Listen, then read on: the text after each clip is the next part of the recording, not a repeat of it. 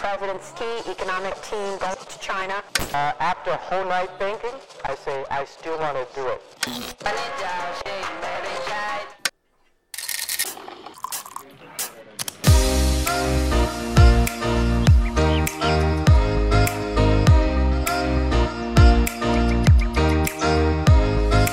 Hi, everyone. Welcome to Tech Buzz China by Pandaily, powered by the Sinica Podcast Network.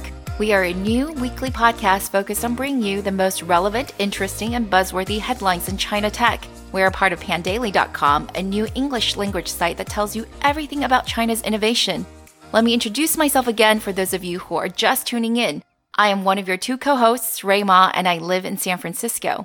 I'm an angel investor, entrepreneur, China watcher, and I still can't get over how British pop star Jessie J won this season's singer, which is basically like The Voice or American Idol and this huge phenomenon in China. Seriously, that was a real breakthrough. I couldn't take my eyes off the screen.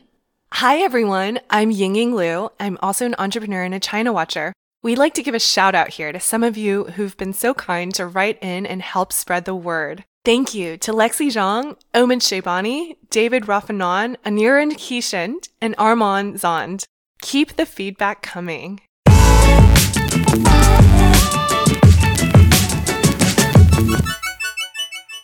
Okay, so it was a really big week in China tech. Really big. Our first story is the upcoming initial public offering of Xiaomi, a Chinese smartphone and consumer electronics maker that was the fifth largest last year in terms of shipment volume. The second is the spinout of Baidu's financial services arm. Thanks, Yingying. So, we're going to talk about the Xiaomi story now. Although I have to correct you here on calling Xiaomi a smartphone maker. I think Lei Jun, the founder, would most definitely kill you for saying that. He's basically been saying for the past eight years since Xiaomi's founding that it is not a hardware company, but an internet company with hardware, smartphones, IoT, etc. as its engine of innovation. And to be fair, it did have like one and a half billion dollars or so, almost 10% of its revenues from services last year. So, hint, hint, unless you're named after a fruit, hardware businesses have low multiples, sometimes much lower than software businesses. That's probably why he's calling it an internet business. Anyway, back to the Xiaomi IPO. It is not just big, it is biggest. Rumors of its going public has been swirling since the beginning of this year, and depending on whether or not you're a Mi fan or a Xiaomi fan, guesses as to its eventual pricing have ranged from 50 to 200 billion dollars. But since its 597 page prospectus came out on Thursday morning Asia time, there's been a steady stream of coverage on what's shaping up to be the biggest IPO since Alibaba. Most experts think it'll be targeting a $10 billion offering and maybe a $100 billion pricing. That's a lot of zeros there. Yeah, Rui, I read that. So it's kind of crazy because, as you said, the company is just barely eight years old, right? I mean, I remember living in China back in 2012 and hearing about this hip new brand that only sold phones online at rock bottom prices. But they made it really hard to get one. They made you jump through all sorts of hoops, like you needed to have VIP status in their fan forums to even be eligible to put in a pre order. Seriously, it was way harder than getting Burning Man tickets. Anyway, I never did that as I am a lazy guofan. That's Chinese, by the way, for Apple fan. But it was a total phenomenon when they did do that. At airports, you would see shelves of business books about this kind of 饥饿营销 or scarcity marketing. Oh, I totally remember that time. Xiaomi and Lei Jun were everywhere. He was called China's Steve Jobs. It wasn't just because he was also selling smartphones, it was also because he was really good at marketing. Xiaomi product announcements were just as highly anticipated as Apple. And didn't Lei Jun wear black turtlenecks too? Yeah, that's right. Lei Jun's nickname in China is actually Lei Bu Si. That's because in Chinese, Jobs is Qiao Bu Si. Qiao Bu Si, Lei Bu Si. Do you get it? Anyway, Lei Jun, just like Jack Ma, is a marketing genius. It's just that his English is bad, so we don't hear much from him in Western media, unlike Jack, who was an English teacher. But Lei Jun's a really good storyteller, very humble, very grassroots, and very charming in a kind of dorky way. He's super quotable and has a lot of aphorisms that have really redefined how Chinese people think about entrepreneurship, such as one about how if you find the right opportunity, even pigs can fly. Hmm, I guess that one actually translates into English pretty well. I don't know if he intended that. Anyway, I had the great luck to sit down with him about a year ago and pitch a business idea, and found him just really easygoing, but also super sharp. And because Lei Jun embodies the Xiaomi brand so much, the entire company exudes those same qualities humility, focus, and intelligence. All great qualities for a company. And I know that Xiaomi's corporate slogan is 感动人心,价格厚道, which translates into make products that touch our users' hearts at a generous, aka cheap, price. I've not met Lei Jun, but I've seen Ali Li, the co-founder, who's headed up a lot of design and e-commerce projects within Xiaomi. He's quite a reflective and deeply thoughtful, really down-to-earth person. Yeah, that's right. Those are indeed Xiaomi's values. So Lei Jun and his co-founders have built the company around value, which he defines as superior functionality, design, and experience at low prices, extremely low prices. In fact, he just announced that Xiaomi will never make more than 5% net profit margin on any of its hardware, ever. And it looks like he's making good on it. Their phones range from $1 to $400, and experts estimate that the net profit per phone may be as low as $2. $2! compared to over $150 for iPhones. Okay, maybe that's a bad comparison because Apple is a ripoff. But even other Chinese smartphone manufacturers have 10% margins. Okay, maybe I should look into Xiaomi phones again once they're set up for US customers. But I get that it's great for consumers, but why are investors buying into this vision? Or are they? You bring up a good point, and that's definitely what Xiaomi usually gets hammered for in the press. And while they recorded profits for a few years operating on those razor thin margins, they weren't very high. And in 2016 in particular was a bad year when they actually suffered a decline in revenue. In fact, Lei Jun has proudly said that they were the only phone manufacturer to reverse a drop in sales. That's looking at you, Motorola, Nokia, BlackBerry, etc. Anyway, Xiaomi grew almost 70% to $18 billion of revenue last year. But then they also lost a lot of money last year, like a lot of money, $7 billion or so. 7 billion? Is that why they're rushing to go IPO? Maybe. I don't know. Although it did have operating profits of almost $2 billion, so their situation isn't that dire.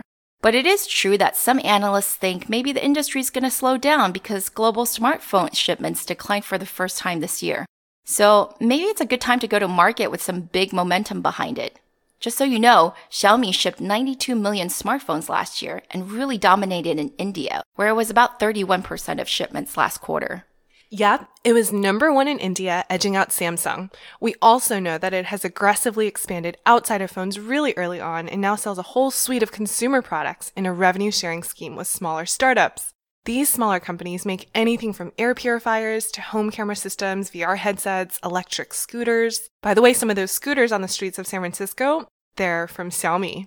Anyways, while the products differ, the designs are all really modern and minimalist, and the price is always cheap.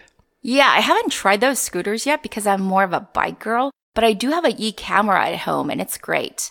Xiaomi typically invests and owns a substantial stake in these companies and now have over 100 in its portfolio. At least four of them are unicorns, and one of them even listed on the NYSE in February this year in its own IPO. We know that last year, about $3 billion of revenues were generated from these products. Okay, but let's go back to the Xiaomi IPO. I remember that in December 2014, Xiaomi announced it had raised over 1 billion at a 45 billion valuation. At that time, it was the highest valued private tech company in the world and worth more than Uber. Yep, Xiaomi's rise was super rapid, but what we didn't mention was that Lei Jun was famous before Xiaomi. He had already had multiple successful startups under his belt, either as co-founder or major investor and chairman. Before founding Xiaomi, in fact, he was already actually a billionaire. Yeah, and that's why Xiaomi was able to raise 41 million at a 250 million valuation for its Series A straight out of the gate. You know, there's so many mega fundraisers these days, we forget how big of a deal that was. In 2010, all of China only deployed 3.5 billion into VC, so Xiaomi's Series A was over 1% of the entire market for that year. And as Rui said, he was such a proven quantity, it wasn't that risky of a bet. So he's more like an Elon Musk, and this is his Tesla. Yeah, actually, that's closer to the truth than you think. Musk owns a bit over a quarter of Tesla. Lei Jun owns almost a third of Xiaomi. If Xiaomi goes public at $100 billion, Lei Jun's going to be worth north of $30 billion, well above Robin Li of Baidu and not far behind Jack and Pony Ma of Alibaba and Tencent. Yeah, and even if Xiaomi goes public at the low end of the rumored valuation, it's going to make such a big splash in China tech. Right. Even more so than Alibaba, it's going to be a watershed moment for Chinese entrepreneurs because not only is Lei Jun a techie through and through, he finished his engineering degree in two years instead of four at China's top Wuhan University. He's made something that is globally competitive. Xiaomi hasn't solely relied on the massive domestic market of China. It's ventured beyond, and it's also not reliant on China's closed off internet.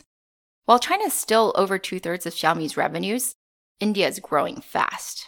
Anyway, I wonder what new heights enthusiasm for tech will surge to in China after Xiaomi goes public and does this massive IPO. I always feel like the market can't get any hotter, but I'm always wrong. So, what do you guys think? Let us know. Oh, Indian people, are you open? Are you open?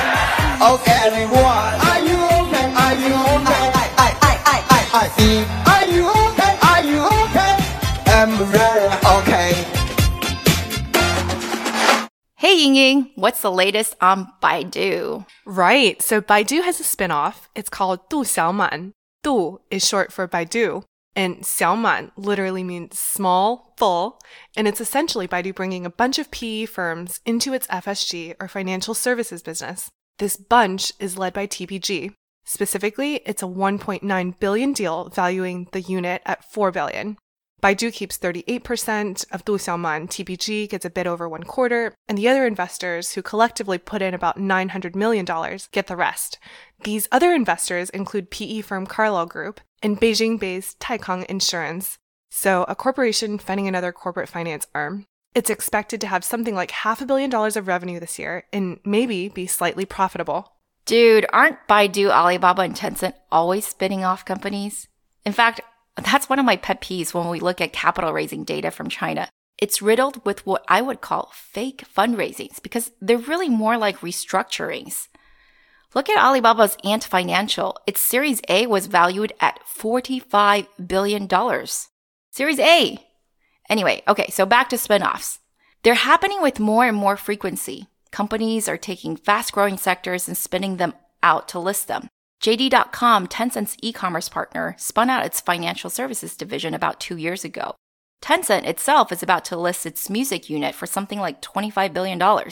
And for Baidu, it just successfully listed its video streaming unit, iQIYI, which went public on the NASDAQ this past March for over $2 billion.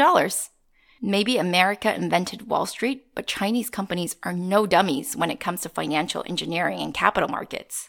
Okay, okay, so that could well be true, but I'd like to think that Baidu's also making some pretty high level strategic decisions here, ones that reflect on China's leadership in and future in AI. So Baidu has been one of the big companies most public about its commitment to AI and applying all of the loads of data it's got from search and other verticals to really enhance its ability to create meaningful applications.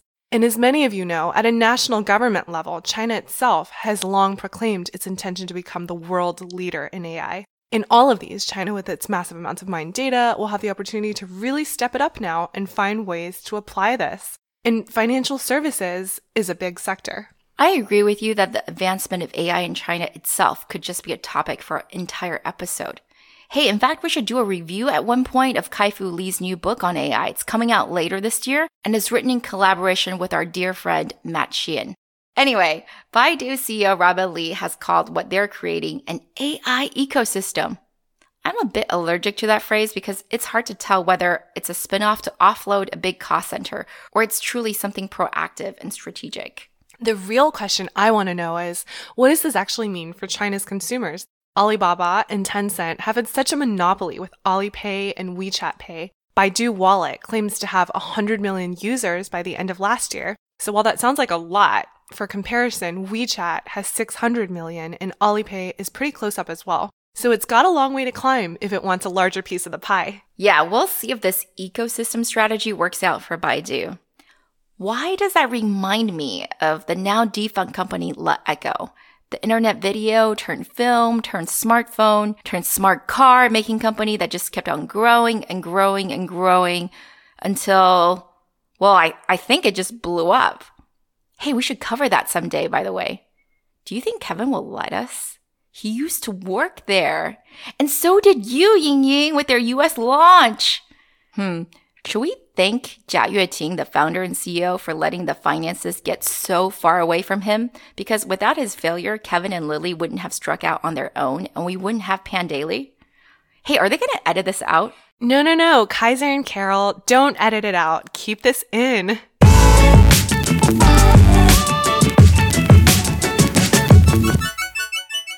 Special thanks to our sponsor this week, the fabulous gaming company Zenjoy. They have this really awesome live trivia game called Cash Show, where you can win real money for answering questions correctly. I started playing this week and got to level 7 out of 10. Special thank you to Eric Wong, VP of International, and his team here at Zenjoy.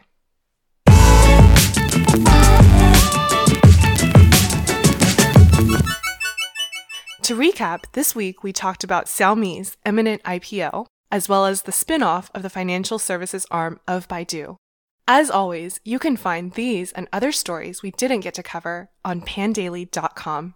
Okay, that's all for this week, folks. Thanks for listening. We really enjoyed putting this together as always and are always open to any comments or suggestions. You can find us on Twitter at the Pandaily, T H E P A N D A I L Y, and my personal Twitter account is Ruima. That's spelled R U I M A. And my Twitter is spelled G I N Y G I N Y. We'll be back here at the same time next week. TechBuzz China by Pandaily is powered by the Sinica Podcast Network. Pandaily.com is a new English language site that tells you everything about China's innovation. Our producers are Carol Yin and Kaiser Kuo. Special shout out to Dawei Chen, who redid our theme music and made us that much cooler. And yes, you heard it right, he included a soundbite from Jack Ma as well as a line from the hottest Chinese hip hop group of the moment, Higher Brothers. If it sounded familiar, that's because it's from their hit song, Made in China, which played during the ending credits of last week's Silicon Valley and HBO. Go take a listen. Thanks, Dawei!